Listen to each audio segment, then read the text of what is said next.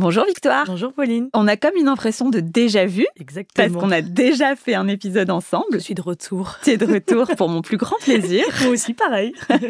Mais du coup, aujourd'hui, on va faire un hors-série un petit peu spécial, puisque c'était mon anniversaire cette semaine et j'avais envie. Bon anniversaire. Merci. Et j'avais envie, comme euh, j'ai eu 34 ans cette année, de parler en fait d'un sujet qui, je pense, peut toucher beaucoup de femmes dans notre tranche d'âge, puisque tu es un peu plus jeune, tu as eu 30 ans cette année, mais bon, on est dans la même tranche d'âge. La trentaine est dépassée. C'est ça. On, est, dedans. on est dans le cœur du sujet. Et donc, du coup, il y a beaucoup d'injonctions qui sont faites aux femmes quand on dépasse 30 ans, en fait. Et j'avais envie qu'on raconte chacune une anecdote qui nous est arrivée, qui nous a un petit peu marqué euh, sur le fait que on prenait un peu d'âge, on avançait un petit peu en âge et ce qu'on aurait dû faire à l'âge qui s'annonçait. T'en parles beaucoup sur Instagram Mhm. euh, parce que tu es illustratrice et du coup, tu fais euh, des illustrations féministes. Tu as fait une illustration de la liste un petit peu des choses Des 30 ans. voilà, Oui. qu'il faut faire avant 30 ans pour déconstruire justement ce mythe. Exactement. Et donc aujourd'hui, on va raconter chacune une histoire qui nous a marqué. Est-ce que tu veux que je commence? Vas-y, à toi l'honneur. Allez, je me lance et j'envoie du lourd dès le début, comme ça au moins c'est fait. Alors en fait, moi à la base, je viens du notariat. Et c'est un univers qui, euh, on en a déjà parlé ensemble, est quand même assez masculin Mm. et macho. Et j'étais euh, au début de ma carrière, j'étais notaire stagiaire dans une étude et je travaillais avec une équipe dont des hommes et un homme qui devait avoir peut-être euh, une cinquantaine d'années, je pense, tu vois. Je travaillais dans cette étude depuis un an. On faisait des réunions de boulot le matin euh, en arrivant autour d'un café. Et à chaque fois, ça devait être un petit peu euh, friendly, discuter un petit peu avec euh, les salariés. Et ce jour-là, de but en blanc, cet homme que je connaissais bien, avec qui je travaillais, etc., m'interroge sur mon parcours. Et donc, il me restait quand même euh, quelques, enfin, pas mal d'examens et d'années de stage devant moi. Et il me dit, mais t'as pensé à congeler tes ovocytes? Mon Dieu. J'avais, j'avais 28 ans à l'époque. En- Horrible. Je pense qu'il a dit tes ovules parce qu'il devait pas être hyper au fait, tu vois. De... En plus. En plus. Eh, prends-toi ça. Alors déjà, hein, utilise le bon vocabulaire. C'est ça. Et donc, euh, tu vois, donc l'enfer. Aujourd'hui, un événement comme ça se produirait. Je saurais quoi répondre parce que je suis armée et évidemment que je ne laisserai pas euh, Et ça. puis tu as bien pensé. Je pense que Ah, la bah colère là. est bien montée. J'ai, j'ai- Souvent dans ces cas-là, on y repense. quand quoi. tu rentres chez toi, tu dis mais voilà ce que j'aurais Oh, dû oui. répondre. T'es dans ta douche et tu t'arrêtes d'un coup, tu fais Hum, putain, j'aurais dû mettre une claque. C'est ça, voilà ce que j'aurais dû dire. Mais à l'époque, tu vois, eh ben, j'ai rien dit. Déjà parce que je l'attendais pas. Oui, Donc la claque, quoi. Enfin, c'était- vraiment. C'était vraiment, euh, enfin ça m'est arrivé dessus euh, comme ça. Et puis aussi parce que j'étais euh, moins affirmée. J'avais moins eu l'occasion de prendre ma place parce que c'est vrai que tu qu'est-ce que c'est dur de prendre ça dans, dans, dans la tête euh, à 28 ans à 28 ans et puis devant toute une équipe. Ah, L'équipe avec laquelle tu travailles. En plus, moi, je suis assez discrète sur ma vie privée. C'est-à-dire que je suis pas tellement du style au café à expliquer mes projets personnels, Oui, etc. C'est ça, j'ai ce côté-là, tu vois, donc euh, voilà. Donc se prendre ça dans la figure, c'est pas facile. Et puis c'est vrai que à l'époque, j'avais moins eu cette occasion de prendre ma place. Tu vois, j'étais encore pas mal dans le- l'univers des études, Oui. je découvrais un petit peu. Euh, C'était pas le monde des bisounours, mais voilà, on me, on me laissait moins forcément de flexibilité, j'étais moins autonome dans mon travail, alors que par la suite, j'ai été très autonome dans mon travail et j'ai dû tenir des rendez-vous assez importants. Et en tant que jeune femme, ta place, on te la donne pas. Si tu n'as pas une certaine manière de parler, personne ne t'écoute. Donc si tu as envie d'être écouté, il faut que tu apprennes à faire en sorte qu'on t'écoute. Parce que contrairement à un jeune homme, qu'on va naturellement écouter, etc., toi, en tant que jeune femme, euh, pour qu'on t'écoute, pour que ce que tu dis soit entendu, bah, il faut que tu fasses euh, plus, tu vois. Bien sûr, oui. Et ça, c'est quelque Dans chose tous les milieux. en Voilà, hein, ça. dans tous les milieux pour le coup, mais voilà. Par la suite, je l'ai expérimenté, donc j'avais un peu plus d'expérience. Et si ce mec-là m'avait dit ça quelques années plus tard, il n'aurait pas été reçu de la même manière.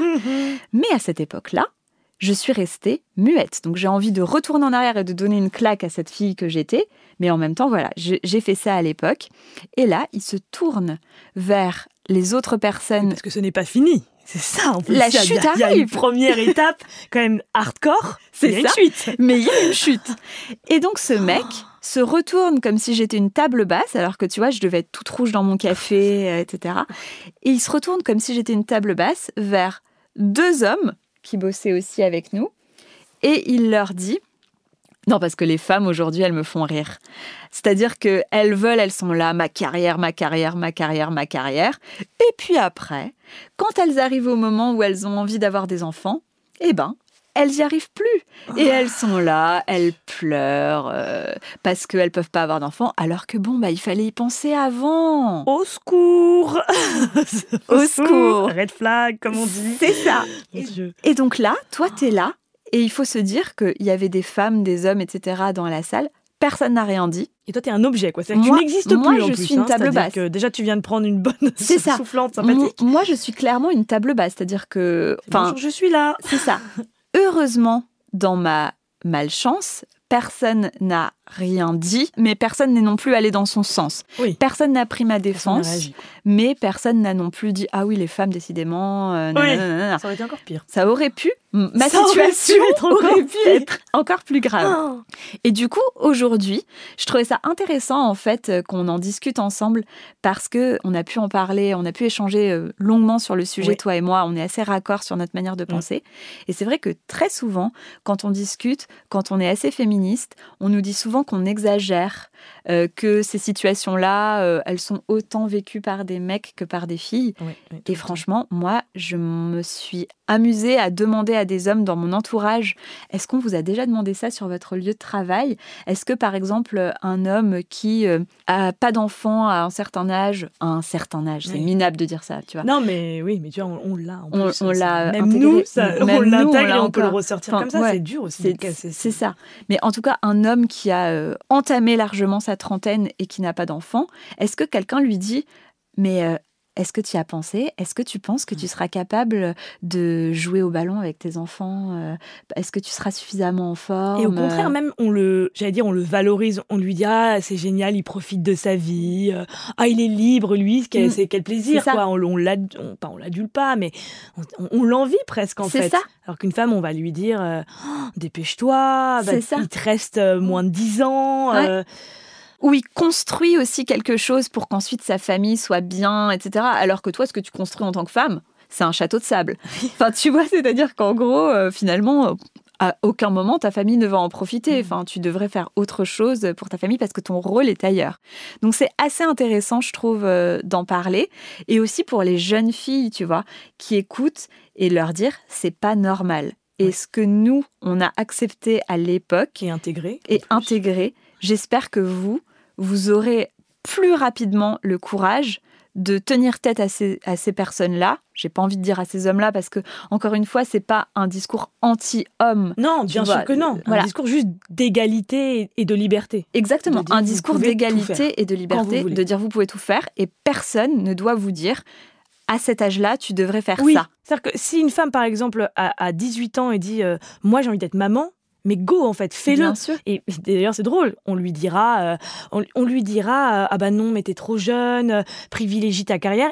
Et, je pense qu'un homme qui devient papa à 18 ans, on va dire, ouais, il est responsable, c'est dingue, ah, il donne le biberon, ouais, il fait ça, il a 18 ans, il est tellement mature. Ouais, Là aussi, tu vois. ouais, là aussi. il Laissez a- les gens tranquilles, quoi. Ouais. Laissez les gens faire et, et arrêtons les injonctions. Oui, Ça, ça paraît tout bête et un peu bête et simpliste de dire ça, mais c'est vrai. Oui, parce que toi, du coup, ce que tu as vécu comme injonction, euh, raconte, c'est ça concernait davantage ta carrière. Exactement. Alors moi, ça concerne euh, ma carrière. Euh, J'avais, euh, en fait, moi, j'ai fait trois métiers différents jusque-là. Ça, déjà, ça a souvent aussi été critiqué. On m'a dit, ah, ben, tu vas pas jusqu'au bout. J'ai été journaliste, puis ensuite attachée de presse, et aujourd'hui illustratrice. Et en fait, quand j'ai quitté mon métier d'attachée de presse, qui est le métier que j'ai j'ai tenu presque pour l'instant le plus longtemps, mais j'adore, tu vois, tester plein de choses. Et on ne devrait pas me dire, euh, arrête, euh, tu vieillis, euh, il faut trouver une longue carrière. Et pour assurer ensuite une vie de famille. Euh, sans qu'en plus les gens ne savent pas, tu vois, que j'ai pas forcément envie d'avoir d'enfants, que ça me viendra peut-être un jour, mais tu vois, peu importe, c'est mes choix.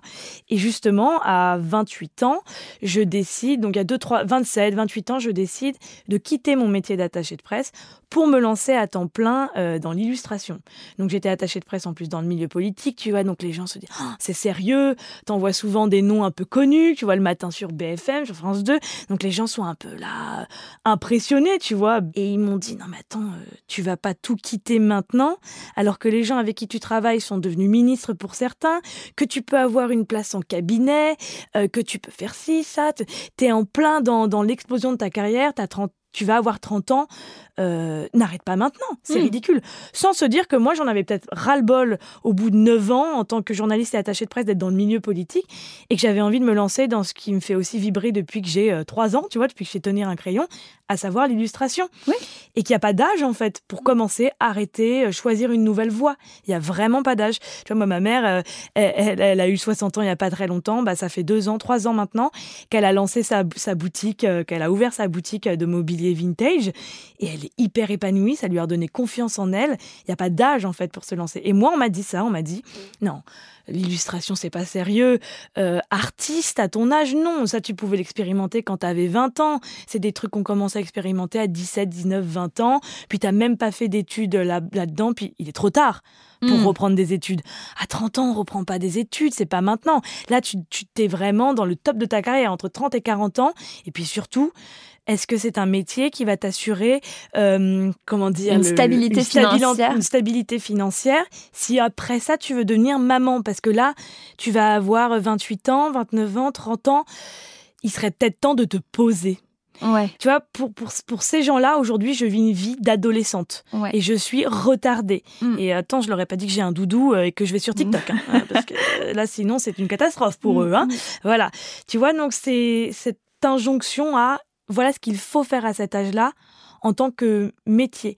Et alors, imagine si j'avais voulu avoir un enfant, on m'aurait dit non, tu peux pas être artiste euh, Mm. et élever un enfant, c'est pas un bon cadre. euh, En étant comme ça, t'es une ado attardée, t'es toujours la fille de tes parents. euh, Ouais, et puis encore une fois, on en revient au fait qu'on n'a pas le droit de changer de métier quand on devient maman, Oui. alors que je pense pas qu'on dirait ça à quelqu'un qui devient papa.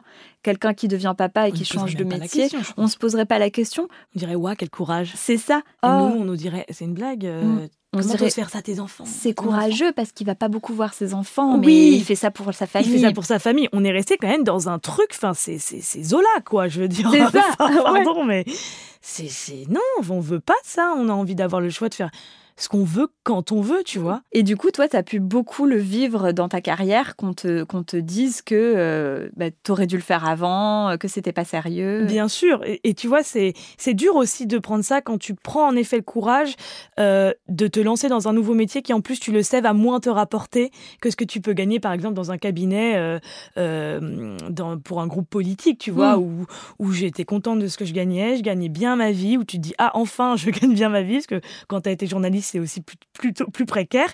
Et là, je retournais vraiment dans quelque chose de précaire où j'allais en plus avoir un, un taf alimentaire. Mm. Donc ça, c'est ah là là, mais t'es vendeuse à côté, ah t'es à l'accueil de, de de ce lieu. euh, non mais attends, euh, à 30 ans, enfin. Et puis même toi, tu finis par te le dire et à te Mm. rabaisser sans cesse et à dire oui, mais j'ai ce taf alimentaire parce que Mm. oui, mais j'ai fait ça avant.